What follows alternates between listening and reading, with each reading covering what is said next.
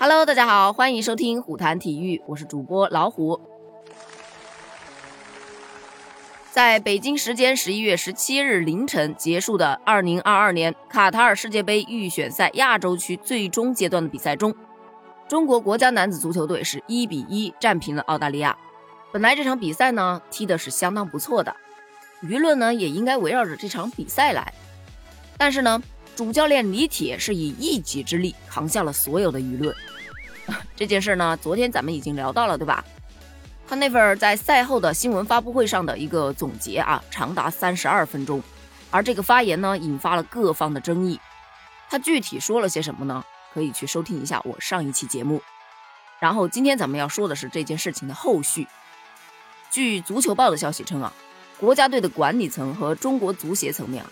对于李铁的这次发布会言论是非常非常的头疼。你想想，在李铁的长篇阔论之后，国家队的微博官方平台就已经把这个发布会的记录以及相关的言论尽数删除了。那删除的内容呢，当然是一些引发争议的点呢，比方说他一直在抱怨客观困难，对吧？还有呢，说如果是换做外援或者是外国的教练，早就已经疯了，但是我没有。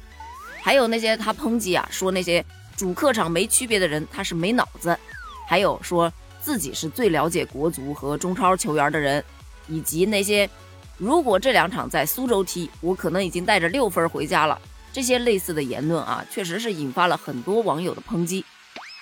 其实呢，从国家队的管理层以及中国足协他们做的这一个小动作就可以看出来，他们对李铁发布会的这些相关言论啊是不认可的。这不在昨天下午的时候，李铁就发文了，说昨天话说的有点多，早早睡了，八个小时的睡眠让我满血复活，并且呢，他还再次表示了我们一起战胜了很多困难，一步一步在努力前行，继续加油。我的房间里行李永远是收拾好的，做好随时出发到下一站的准备。晚上飞机回国隔离二十一天，现在终于可以喝茶看看比赛了。其实这条动态就这么看没有任何问题，对吧？除了感谢团队，就是一些自我激励，挺好的呀。可是问题又来了，他这条动态又被人抓住了痛脚了。问题在哪儿呢？问题不在这个文字层面啊，而在他的配图。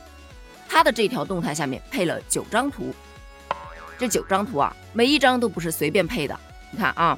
有两张图片是李铁个人的赞助商李宁他的加油海报，有两张呢是李铁的合作伙伴健力宝的加油海报，有一张呢是李铁出任联合创始人的世博特幼儿足球教育的海报，还有一张呢是李铁担任代言人的雨林古树茶的图。另外呢还有一张是国足赞助商耐克的品牌露出。配图来说的话，其实没有什么太大的问题，但是问题就在于。大家都知道，李宁和耐克他们是互为竞品的运动品牌啊。中国足协的官方装备赞助商他是耐克啊。有人质疑了之后呢，他随后是删除了这个照片。从他删除的这个动作呀，应该可以看出来，他这一次发布的这种有植入广告嫌疑的社交媒体动态，应该是没有去经过有关方面批准的。就李铁啊，他这一番操作下来啊。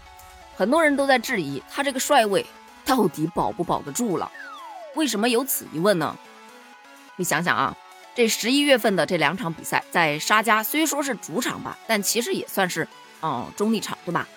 国足收获了两场平局，虽然这个结果对接下来的比赛可能没有多大的用处，但是呢，他还是在足协的预期范围之内的啊。这场比赛这两场比赛吧，说起来其实还是不错的。所以没有意外的话，李铁绝对是会继续执教的。但是现在呢，李铁赛后在发布会的这个言论啊，确实是不妥，而且他发的这条微博真的是一个私人的商业行为，尤其是这种商业行为啊，还和国足的赞助商利益发生了冲突。所以啊，大家都在猜测他的这一系列行为啊，可能会成为一个变数。